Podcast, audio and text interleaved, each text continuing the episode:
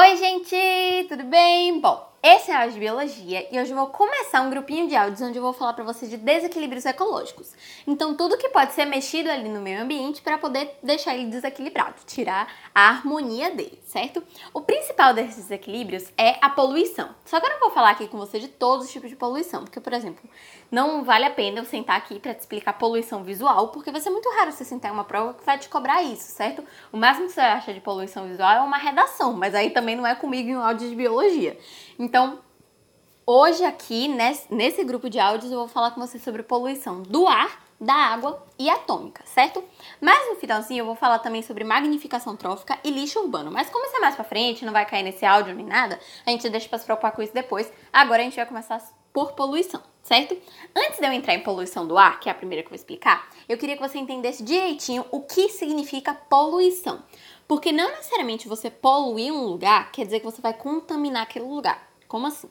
Poluição é qualquer coisa que você altera no meio. É qualquer mudança que você vai fazer no ambiente.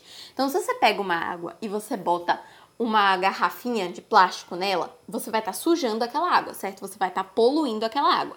Aquela garrafinha vai ser um poluente, porque ela está sendo usada para poluir a água mas não necessariamente você vai contaminar a água. A água não está contaminada porque tem uma garrafa ali. Ela só vai estar tá contaminada se tiver bactérias, essas coisas mais químicas, se tiverem fatores compostos químicos que mexam ali naquele meio que ela está inserida, certo? Então, existe uma diferença bem clara aí entre poluição e contaminação. Nem toda poluição contamina, ok? Dito isso, a gente pode entrar aqui na poluição do ar, certo? A gente sabe que na nossa atmosfera a gente tem muitos gases diferentes, né? E dentre eles, existem vários gases que são considerados gases poluentes, tipo monóxido de carbono, óxido de enxofre, hidrocarboneto, óxido de nitrogênio e por aí vai, enfim. Esses gases poluentes, muitos deles liberados em excesso por causa dos humanos, acabam ajudando na poluição do ar, certo? Mas o principal ponto que eu quero cobrir aqui com você é o efeito estufa, porque quando a gente pensa polui em poluição do ar, a gente tem que ter muito claro o que é o efeito estufa na nossa cabeça e entender quais são as consequências dele. Então eu quero te explicar certinho para você entender bem o que é efeito estufa, porque isso cai muito em prova.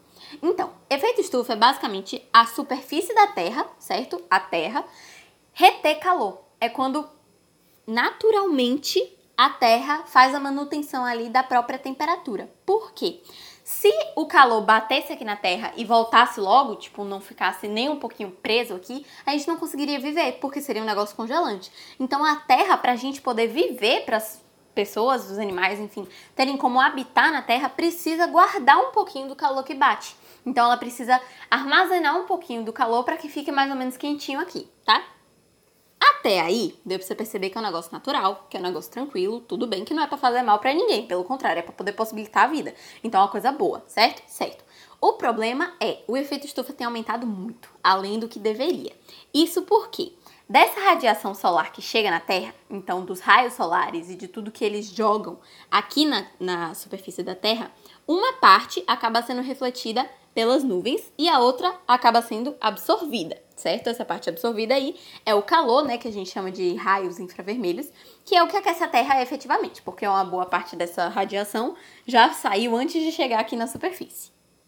A parte que consegue mesmo chegar aqui na Terra vai ser absorvida por gases, certo? Então vai ter o gás carbônico, vai ter o metano, vai ter dióxido de nitrogênio, enfim, vários gases que a gente chama de gases estufa, certo? Que vão guardar esse calor para poder aquecer aqui a superfície da Terra.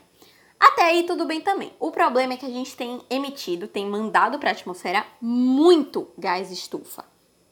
Então, quando a gente faz a queima de combustíveis fósseis, por exemplo, a gente libera muito gás carbônico para a atmosfera. Então, esse gás ele acaba aderindo mais calor do que ele deveria. E aí a Terra acaba ficando muito quente, porque tem mais gases estufa do que deveria tentando aquecer a Terra, certo? Então toda vez que você faz uma queimada, que você desmata, até que você tem pecuária, tipo, você cria gado, você tá colaborando com isso, porque os bichos, principalmente as vacas, né?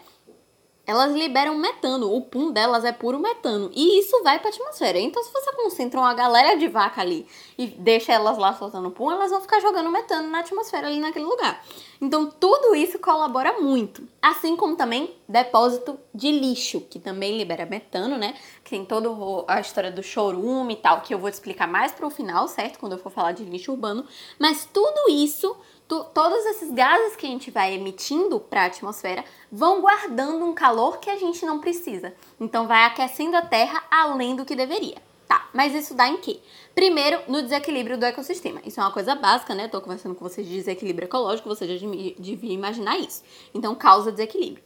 Além disso, a gente vai derreter as partes que deveriam estar frias. Por quê? Eu te falei que é um negócio natural. Então, a Terra vai fazer a própria manutenção para ela entender onde é que tem que estar tá muito quente, onde é que tem que estar tá menos quente. Então, por exemplo, ela não vai botar um monte de temperatura alta na Antártica, porque ela sabe que lá é cheio de gelo e ela não quer derreter aquele gelo, senão os bichos da Antártica ficam sem casa, enfim, ficam sem lugar para morar, sobe o nível do mar, dá muita coisa errada. Mas a gente está fazendo isso. A gente está aquecendo a Antártica e derretendo as geleiras de lá. Isso prejudica muito o meio ambiente. Isso eleva o nível do oceano, que é o que eu falei agora, né? Isso causa inundações. Assim como em outro, outros lugares, esse mesmo efeito pode causar o surgimento de desertos. Então, pode aparecer um deserto onde não era para ter. Aí depois disso a gente tem várias outras consequências, né, que o efeito traz. Então, tem várias tempestades que vêm por causa das, das mudanças climáticas que o efeito estufa traz, né?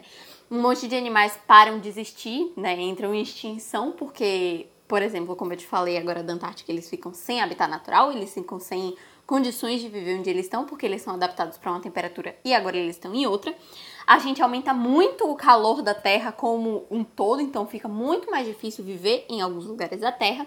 A gente complica a água potável, fica com menos água potável, a gente causa vários problemas na agricultura, enfim, prejudica bastante a Terra, acho que isso já deu para você perceber, certo? Então isso aqui, essa parte do efeito estufa, era a principal coisa que eu queria que você soubesse sobre poluição do ar.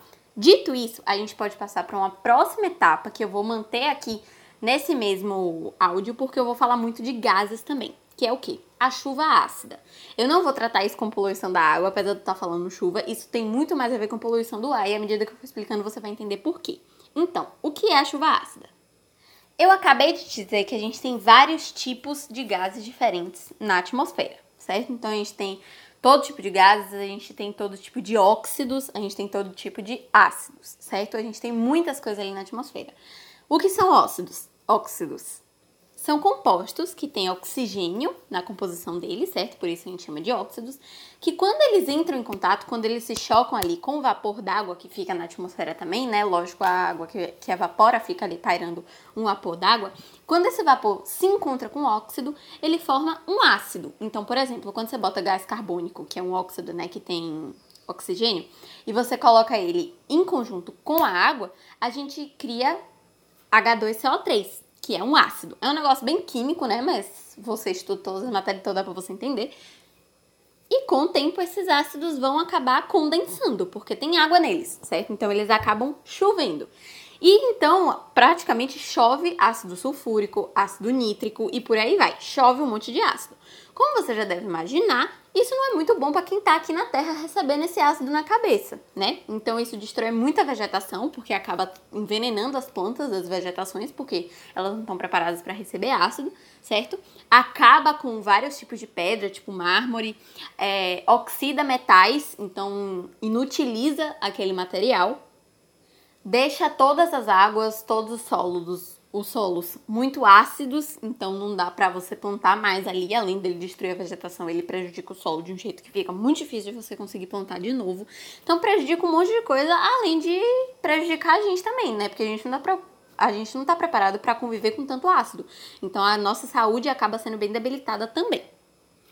Antes de eu fechar aqui essa ideia de chuva ácida, que eu acho que já deu para você entender mais ou menos o que é e como se dá, eu queria te explicar por que, que às vezes ela não acontece no lugar que a chuva surge. Por quê? A gente precisa fazer aí a emissão de óxidos, né? Para ele poder entrar em contato com o vapor d'água e formar o ácido e chover. Mas às vezes, um, um lugar faz a emissão de óxido, aí ele funciona o negócio, né? Entra em contato com o vapor d'água, forma o ácido, só que nesse processo aí, todos esses compostos estão viajando, porque tá batendo vento, eles estão, enfim, circulando pela atmosfera. E aí, na hora de chover, na hora que o ácido está pronto e que vai acontecer a chuva ácida, eles já estão em outro país. Acontece bastante se são países que ficam relativamente próximos. Às vezes, um país faz a emissão de óxidos e o outro que recebe a chuva. Então, você pode acabar prejudicando uma nação que não é a sua por causa das atividades que você pratica na sua nação. Isso é até uma pauta muito recorrente aí entre os países, né, justamente por isso, porque alguns estão preocupados com isso, outros não estão, e aí todo mundo acaba se prejudicando. Esse áudio vai acabar por aqui, certo? Eu ainda vou fazer mais um áudiozinho complementando aí mais dois pontos que eu queria cobrir sobre poluição do ar, que é corrente de convecção e destruição da camada de ozônio, que tenho certeza também é uma coisa que você já ouviu falar, mas eu vou explicar direitinho como é que isso acontece, antes da gente passar para a poluição da água, certo? Então você termina esse áudio aqui e aí você parte para o próximo dessa sériezinha de ar. É isso, espero que você tenha entendido, espero que eu tenha ajudado. Um beijo, tchau!